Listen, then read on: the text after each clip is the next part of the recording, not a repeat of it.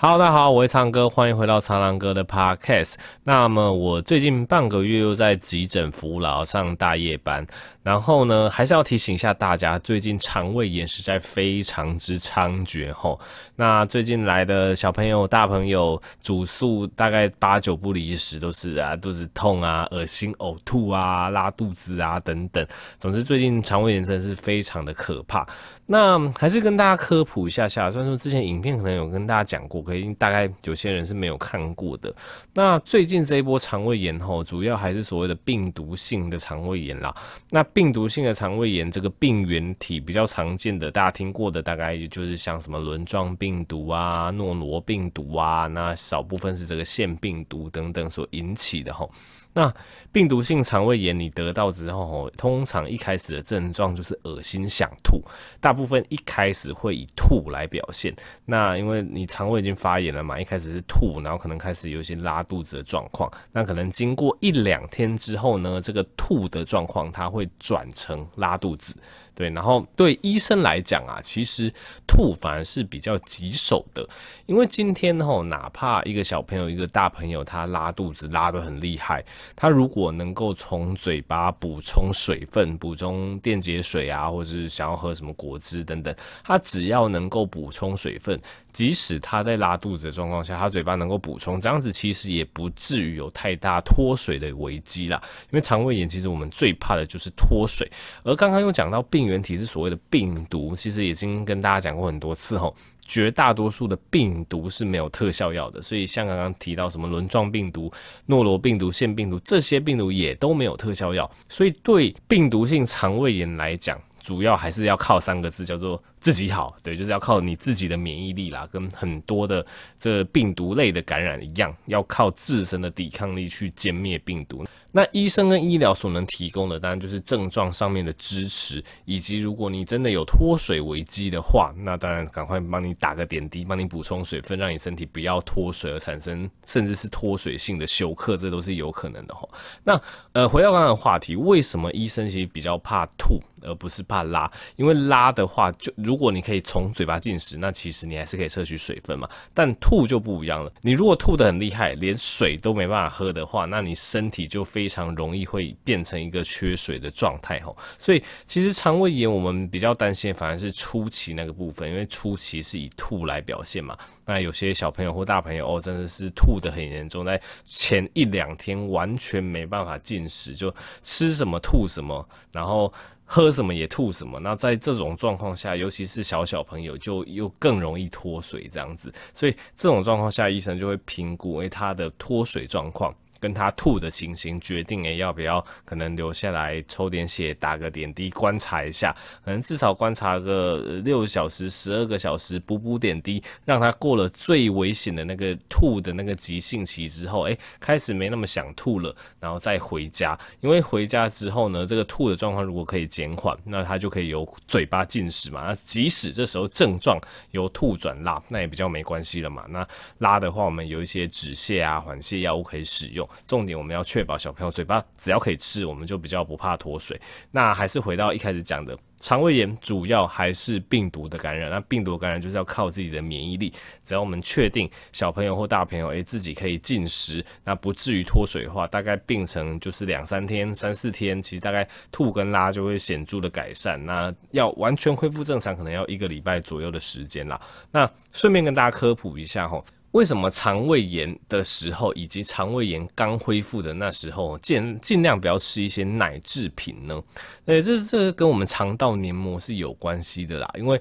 我们肠道黏膜上面吼，其实有蛮多这个消化的酵素，我们叫做酶啦。那跟大家科普一个有趣的知识，就是所谓的乳糖酶。乳糖酶它其实是在我们肠道黏膜最表层，也就是最接近管腔的位置。所以当我们肠胃炎发生的时候，这这个肠胃的黏膜发炎嘛，它其实是会去损耗这个肠胃上面的黏膜。那身为最表层的这个乳糖酶，它就会首当其冲。所以你肠胃炎容易拉肚子，吃。甚特别是吃乳制品、奶制品的时候拉得特别严重，就是因为你肠胃炎过后。你肠道黏膜的乳糖酶几乎被破坏殆尽了，而这个乳糖酶它要再生，它其实是需要可能一两个礼拜的时间。所以当你肠胃炎发生之后，诶，你乳糖酶大幅减少，这时候你再去吃奶制品、喝牛奶啊、吃 cheese 啊这一类含有丰富乳糖的东西，乳你乳糖酶没了嘛？乳糖酶没了，它就没办法去消化这些乳糖，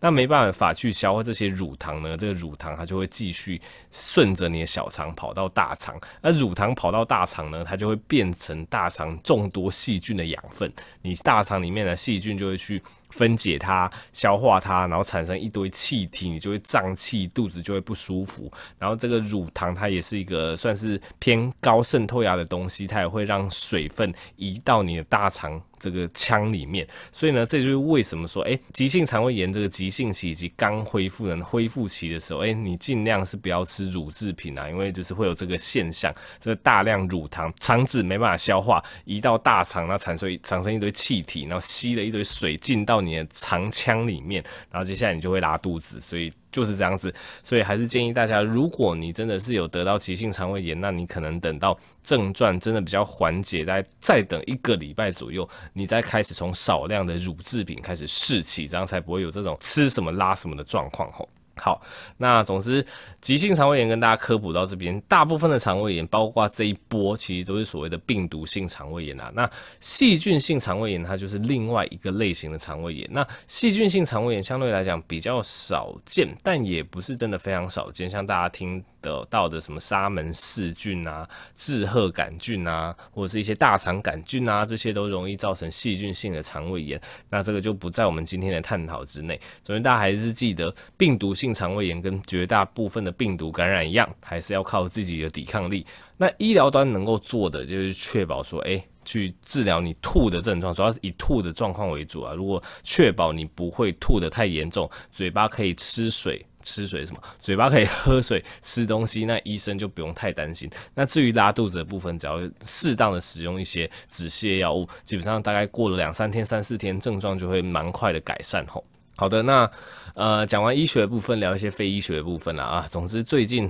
对我的抹黑攻击真的是还是蛮多的，还是没有这个停滞的迹象啦。那昨天呢，我看到一个非常非常扯的一个抹黑我的讯息吼，对，那这个东西它是出自这个靠北护理师的这个粉砖。那靠北护理师它是一个呃十几万人追踪的粉砖吼，那里面就是呃反正大家知道医疗界的护理人员工作很辛苦嘛，有时候会受病患欺负啊，有时候受上层欺负啊，所以他们就有这样一个粉砖，那可以去报。抱怨东抱怨西的，那昨天呢就出现一篇文章，目前已经删掉了，大家看不到，因为这篇文章太扯了，它一发出来就被炮轰，所以后来也删掉了吼。那这篇文章基本上就在暗射我这个人啦，他就说什么啊，最近宝山医院啊，就是宝山就是我们台大，那最近宝山医院有一个 YouTube 啊，很知名啊，大家都知道是谁啊，然后写的内容非常的扯，他就说什么哦，这个人吼。值班都在剪影片啦，对，反正 是非常扯。反正他很明显就是来抹黑的，他就说什么全台大的这个护理师都很讨厌我哦，对，超讨厌我的。然后就说什么哦，因为我每次值班都在剪影片，然后有有病人出事了，我都不去管，然后值班他们扣我，我也都不会出现，然后也因此我已经在医院黑掉了，那我也因此自行离职了，等等。总之就是一个。非常扯，非常扯的文章。然后我看那一篇文章的当下，我其实是非常五味杂陈的，因为我看那个文章的当下，我正在值班中，然后我在正在值班中的当下，我就看到那一篇文章写说，我因为在医院黑掉，已经自行离职了，我就。呃，这个先生或是这位小姐有事吗？就觉得哦，最近的抹黑真的是非常非常扯，而且我老实说啦，如果我真的那么黑的话，也不用轮到这种奇怪的时间点，轮到你爆料啦。我拍影片都已经拍了。到今年三月已经满四年的时间了。如果真的是那么黑、那么废的话，这中中间早就已经被检举，早就已经被怎样怎样，早就已经被医院开除、弄掉，好不好？哪等到你还在发这种抹黑文来抹黑我？怎么可能，对不对？然后另外就是说我做影片那么久了，你是认真的觉得我真的还在自己剪片吗？怎么可能有那个时间？那之前已经跟大家分享过了，就是因为医生很忙，所以我其实能够拍出作品就已经非常了不起了。我其实是外。外面就有线上的那个剪辑小帮手帮我剪，然后而且人家剪得多专业，我自己剪，我后来觉得我根本就不叫做我会剪片，我大概只是会把影片切一切合起来，然后加上个字幕，这大概是我能够做的极限吧。对，我根本就不叫会剪片，好吗？对，所以那一篇真的是，而且他就写的煞有其事啊，就说什么哦哦，我我都值班剪片呐，或者是 call 我，我都不会去理他们呐，啊，我都不管病人的安危呀、然后然后已经黑掉啦，自行离职啊，我就觉得天啊天啊，就是真的是不知道抹黑我的这些人到底他们的居心到底是在哪边呢？我实在是不是很懂啊。总之我后后来反正那篇也是被炮轰，然后我自己也是跟小编提了一下，我觉得这个真的是太夸张了，后来已经删掉了啦。所以所以可能大部分人不知道这件消息，但我是觉得真的是非常非常的扯吼。好，那最后提一下，就是上次其实有跟大家询问一些意见啊，因为我最近开始有会找一些专业的医师拍片，说到这个也蛮有趣的。那个那个，因为之前那个莎莎风波之后，不是很多记者去找一些医师来讲话嘛，然后他们不是说什么台大就有一个不具名的医师说什么哦，他没有很看好就是这一类就一直制作卫教影片人的人啦，因为他觉得医学那么博大精深啊，也不是。一个人就可以理解所有的医学之类的，然后有些人就把那一篇文贴给我看，然后我就想说，对，也也也正合我意，因为我也刚好在开始找一些专业人士来跟我拍片了，这样你总不能讲什么吧？其实我自己是会抓那个分寸啦，因为。我拍的主题其实是有简单的，有困难的。简单的主题我自己讲，而且我很有把握，不会误导大家。这我自己讲当然是 OK。那针对这种比较专门的，像我最近讲什么乳癌，之后讲肝癌这些非常专门的东西，我当然知道我自己极限在那边，我就会找一些专业人士跟我讲。所以这个我自己心中自有分寸啊，倒是不需要这些大佬或是这些不具名的医师来为我担心这样子。总之，我上次跟大家提出，就是看大家有什么建议啦，就是。对于这类比较专业的主题，到底怎么拍比较有趣？其实我也是非常感谢，蛮多人给我建议的。那有些人建议是说，诶，他他们建议说，诶，可能可能可以从一些更基础的东西开始讲。例如，他们就说，哎，这个乳癌的部分啊，其实很多人连这个乳房的构造啊，这个乳房到底是什么构造，长出癌细胞还是怎么样等等这些很基础的东西都不太懂。那结果我们就直接切入什么癌症的治疗，对他们来讲太深了。哦，我听了就觉得哦，蛮有道理的。的确，从一般民众的观点出发，可能我们从例如说乳房的结构，然后乳癌有哪些危险因子啊？那乳癌乳癌一开始会从哪边产生啊？哎，这说不定是一般观众比较想要听的东西。